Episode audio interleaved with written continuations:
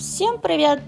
С вами Алина Плитман. Доставайте свои мозги с полки, пока они там окончательно не заржавели. И давайте сегодня порассуждаем на тему, почему нам порой бывает так сложно изменить свои мировоззрения и убеждения, или почему нам так сложно выйти из пещеры Платона.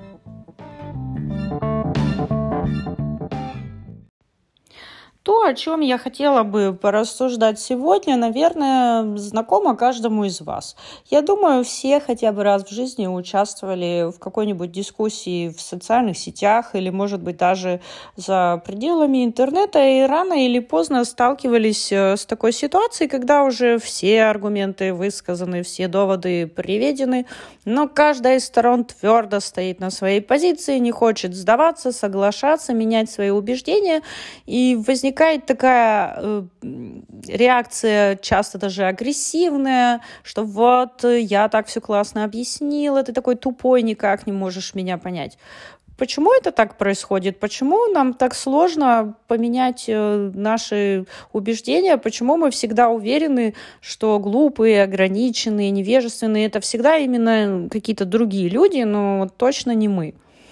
Вот я решила порассуждать об этом и э, тут мне в голову пришел пример, который, которому уже почти две с половиной тысячи лет, но который, наверное, наилучшим образом описывает э, данную ситуацию.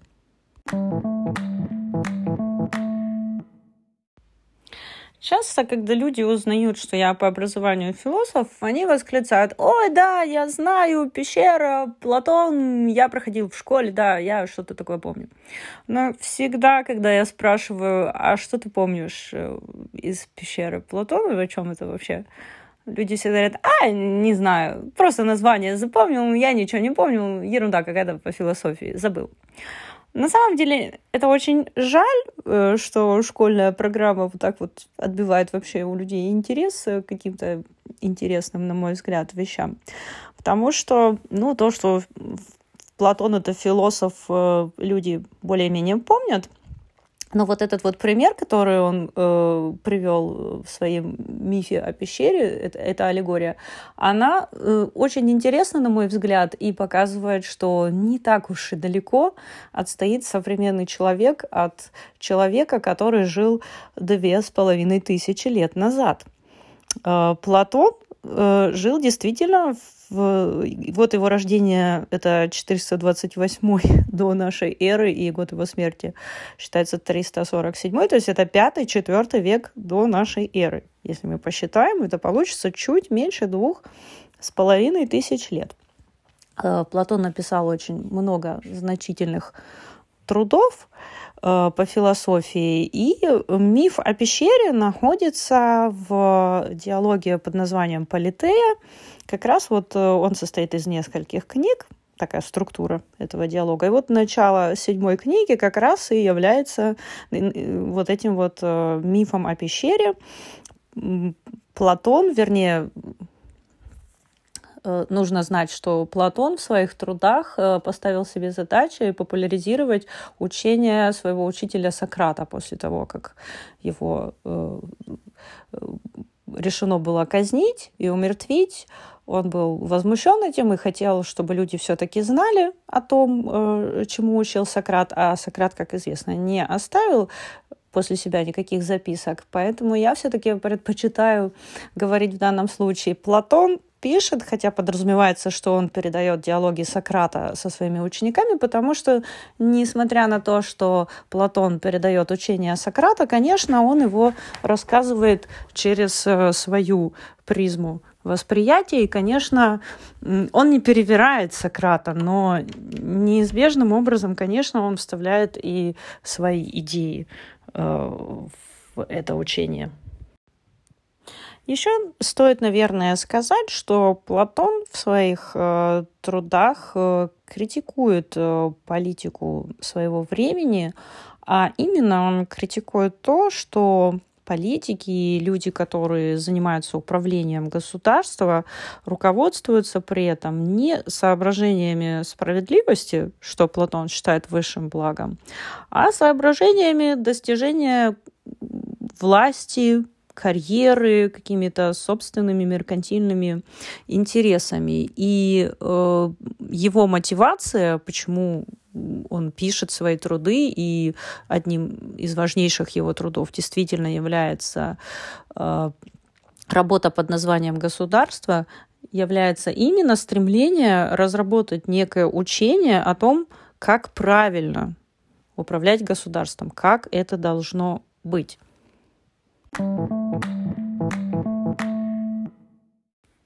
Но вернемся к, собственно, мифу о пещере. Что это такое?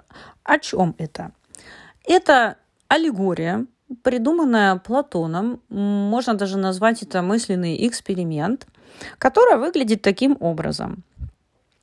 Э, Платон или Сократ говорит своему ученику, представь себе, что люди прикованы в пещере таким образом, что они не могут э, двигаться, они не могут поворачивать голову, и они могут смотреть только прямо перед собой. Все, что видят эти люди э, в таком положении, в котором они находятся всю свою жизнь, они видят перед собой только стену. На стене это они видят отблески костра и тени, некие движущиеся тени – Костер находится за спиной этих людей, то есть они сам костер не видят. Тени, которые двигаются по стене, это актеры, которые разыгрывают некие сцены.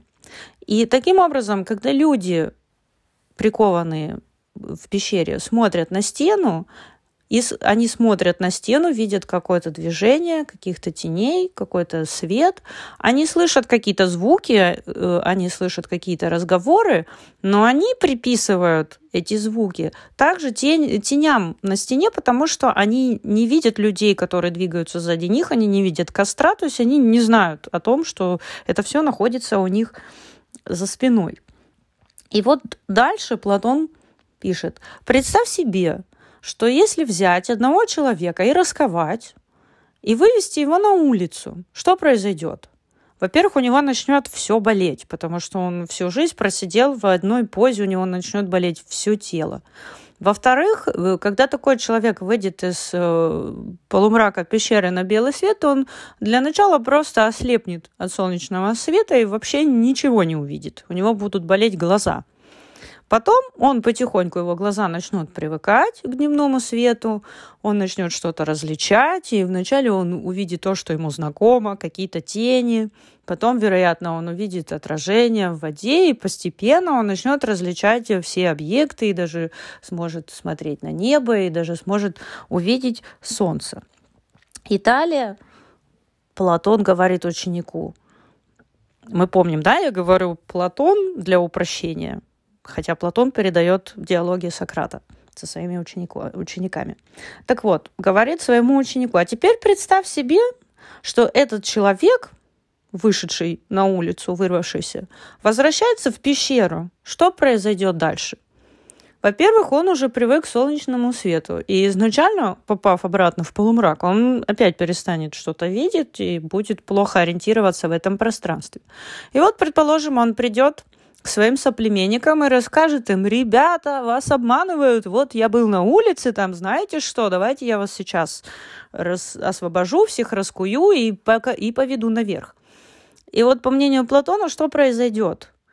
Что произойдет? Люди начнут смеяться над ним, они скажут, ха, ты сходил на улицу, посмотри, ты себе вообще испортил глаза, ты теперь вообще ничего не видишь.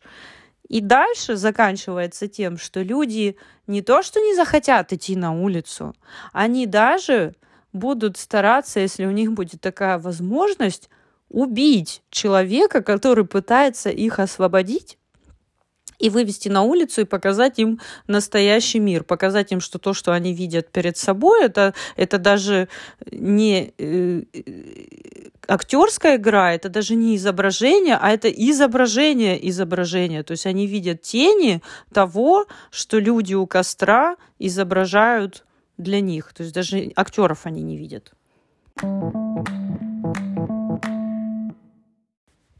На этом месте скептики могут возразить, ой, ну подумаешь, две с половиной тысячи лет назад Платон выдумал какую-то ерундистику, старье какое-то, какое-то отношение имеет э, вообще к реальности, к нашей жизни, как, в общем-то, и вся философия. Ну, так можно было бы возразить, но, в принципе, если задуматься немножко и обратиться к истории, то, ну, примерно через 500 лет, может быть, немножечко меньше, после того, как Платон написал свой миф о пещере, именно это происходит с бродячим философом, которого мы теперь знаем под именем Иисуса Христа. То есть человек, который попытался людям рассказать какую-то неизвестную им доселе истину, закончил известно как. И, в общем-то, это не единичный случай, если мы дальше вспомним, что происходило с более или менее известными учеными, которые пытались доказать, что эта Земля вращается вокруг Солнца, или пытались изучать анатомию, или пытались просто заниматься какими-то натуралистическими экспериментами. В общем, пытались заниматься тем, что сейчас э, называлось бы занятие наукой, и их всех сжигали на кострах, называли еретиками, и, в общем-то, карали смертью за то, что они пытались вывести людей из пещеры невидения на Божий свет, познания. А, кроме этого, в «Братьях Карамазовых» Достоевского мы еще раз встречаем тот же самый мотив, теперь уже в литературной форме. В эпизоде о Великом Инквизиторе Великий Инквизитор говорит своему пленнику, то есть э, человеку, который в представлении великого инквизитора является реинкарнацией Иисуса Христа, он высказывает ему все претензии, которые накопились у него за всю жизнь к этому человеку. И он ему говорит, что люди не желают выходить из своего заблуждения. Как ты не можешь это понять? Интересно, что Достоевский объясняет это таким образом, он э, пишет, он вкладывает в уста великого инквизитора такие слова. Он говорит, что эти люди, они как дети, они бунтовщики, они глупые дети, маленькие дети, они школьники, которые взбунтовались э, и выгнали из класса своего учителя. То есть он это объясняет э, неким, некой незрелостью.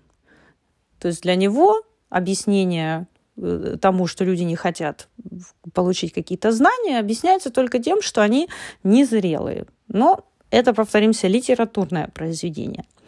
Можно обратиться э, не только к литературе, можно обратиться к науке. И есть такой э, Нобелевский лауреат Даниэль Канеман, который написал тоже много разных трудов. И в частности, у него есть э, книга, которая называется «Быстрое и медленное мышление». Ссылку я оставлю в описании. Так вот, там он говорит, что свойством нашей психики является способность э, упрощать и принимать быстрые решения, которые не требуют какого-то глубокого анализа. И, в общем-то, в повседневной жизни такое Э, хотелось бы сказать поведение психики, но это не поведение, а такое свойство психики, оно оправдано, потому что в течение дня человек принимает множество решений, и он не может э, каждый раз останавливаться, зависать и начинать все очень глубоко обдумывать и анализировать, и со всех сторон э, это все рассматривать, и, наконец, единственное верное решение принимать. Это было бы странно, это было бы и непонятно, тем более, что психика человека устроена рационально и э, с минимальными затратами энергетическими, когнитивными, ментальными, она способна принимать максимально эффективные решения. Конечно, недостаток такого быстрого мышления – это то, что оно, конечно, подвержено ошибкам. Конечно, намного проще ошибиться, если ты думаешь быстро. Если ты делаешь что-то более медленно, осознанно, внимательно, то и вероятность ошибки, конечно, намного меньше.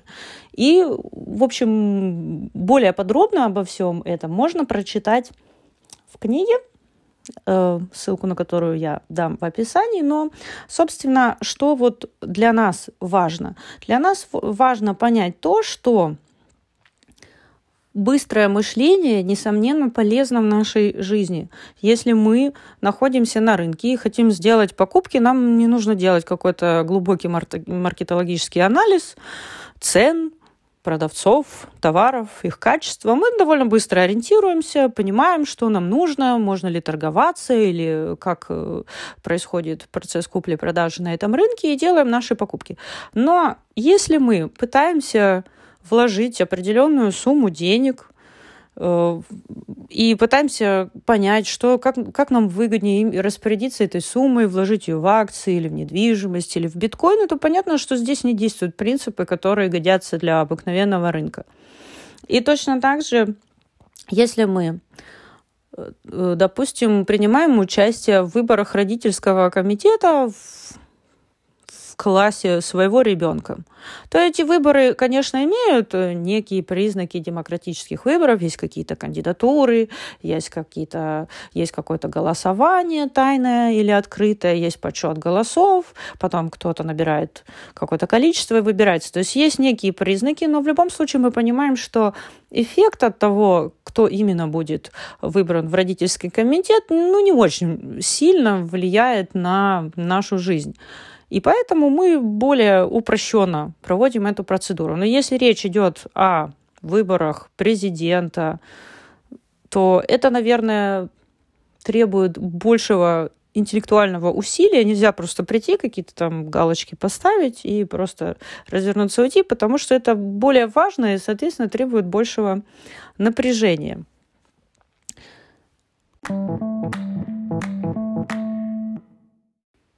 Таким образом, мы видим, что наша жизнь состоит из разных событий и ситуаций. И в тех случаях, когда ситуации достаточно обыденные, рутинные, то и мышление наше может быть абсолютно рутинированным, то есть нам не нужно вдаваться в какие-то глубины, а мы можем довольно быстро принимать решения, основываясь на каком-то очень ограниченном количестве информации. Но бывают другие ситуации, которые требуют большего ментального напряжения, когда уже нельзя просто вот так наугад ткнуть. Ну, в принципе, можно, но это будет менее эффективно. И нужно немножко больше задуматься, напрячься, подумать, а все ли факторы я учел, а может быть, я что-то забыл. Для чего это нужно? Ситуация более сложная, вероятность совершить ошибку повышается, и таким образом, фокусируя больше своего внимания на отдельных аспектах принятия решения, мы понижаем вероятность допуска этой ошибки. Вот, в общем-то, и все. Но опять-таки это медленное мышление, как его называет Канеман, сопряжено с усилием. Это тяжело. А человек, и его психика тоже как часть человека, она ленива, она не хочет трудиться там, где можно не трудиться. И поэтому это всегда ситуация, когда тебе нужно напрячься, она вызывает внутренний протест. Зачем напрягаться, если можно не напрягаться? Это, в общем-то, тоже понятно. И здесь можно привести такой пример, э, когда человек живет 30 лет в доме. Он его сам построил и 30 лет прекрасно в нем прожил. И вот приходит к нему некий гость и говорит, посмотрел его дом, говорит, вот здорово, все у тебя очень красиво здесь, но вот ты знаешь, я вот случайно являюсь экспертом по фундаментам, и вот у тебя совершенно неверно построен фундамент, и поэтому через 50 лет твой дом развалится, и тебе нужно вот срочно начинать э, капремонт и все менять. И первая реакция человека будет, конечно же, негативная. Он скажет, ну, слушай, я уже 30 лет в этом доме прожил, он прекрасно простоял. Вот если бы я сейчас не узнал от тебя, что у меня неправильный фундамент, я бы еще 30 лет в нем прожил и ничего бы об этом не узнал. И человек ему говорит, да, ну вот э, он же потом развалится. А человек, э, мой хозяин дома, отвечает, ну, слушай, он, может быть, через 50 лет и развалится, но меня-то уже на свете не будет, мне, в общем-то, все равно. На мой век хватит. Почему человек сопротивляется против этого ремонта? Ну, потому что ему сейчас комфортно, у него все хорошо, ему ничего не мешает. И если там в будущем когда-то, может быть, развалится это дом, это будет, во-первых, когда-то, а во-вторых, может быть, он вообще до этого не доживет. А если он сейчас прислушается к мнению эксперта, то это будет обозначать, что сейчас надо начинать этот капремонт, то есть это весь комфорт прекратится, это все э, проживание превратится в стройку, это связано с какими-то большими финансовыми влияниями, то есть нарушится какое-то равновесие, и для чего. И человек не видит никаких бонусов для себя, никаких преимуществ, потому что он прекрасно понимает, ну да, пусть этот фундамент неправильный, но мне же так удобно, мне же это не мешает. Вот примерно по такому же принципу функционирует, когда мы другому человеку пытаемся доказать, что его убеждения неверны.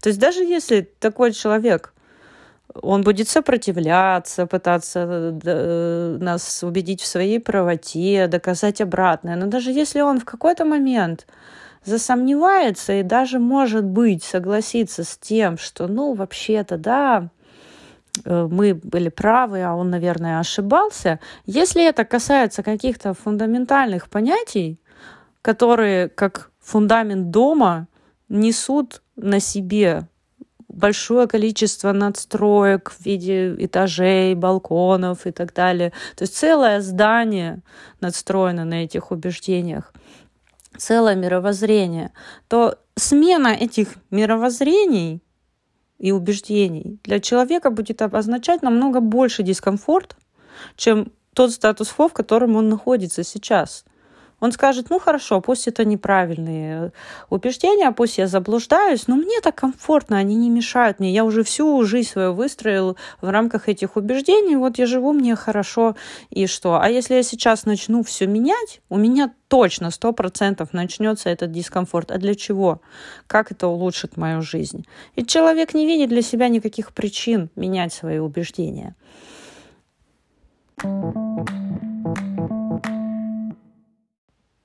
Следует ли из всего этого вывод, что не надо ни, ни с кем спорить, не надо вступать в дискуссии, не надо никого пытаться переубедить? Ну, наверное, это каждый должен решить для себя. Может, кто-то считает глупым вступать в дискуссии, а кто-то считает для себя невозможным промолчать. Но что мне хотелось бы, о чем мне хотелось бы подумать сегодня, это о том, что каждый э, рассуждающий, вступающий в дискуссию, видит, конечно, всегда себя носителем вот этого света истины и знания. И, конечно же, всегда противоположная сторона заблуждается, не видит очевидных вещей, не разбирается, не понимает.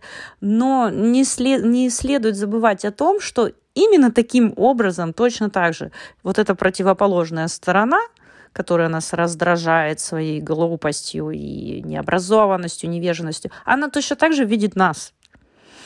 И я думаю, что люди, которые, в принципе, склонны к размышлениям и к рефлексии, и к познанию, они хотя бы было им не лишне понимать, что если кто-то никак не хочет переубедиться в правильные убеждения, что это имеет определенную причину, ту, о которой я рассказала сегодня, и я думаю, что вот это понимание дает некую осознанность процесса, что почему другая сторона не хочет переубеждаться, и, возможно, почему я точно так же не хочу этого делать. А я за осознанность.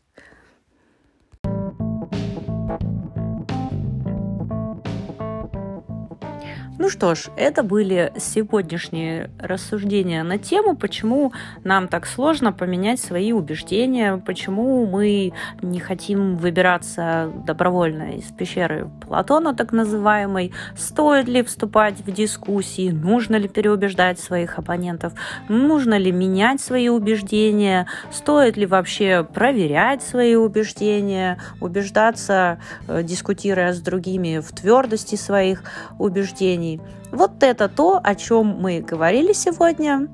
Слушай, рассуждай, не клади свои мозги на полку.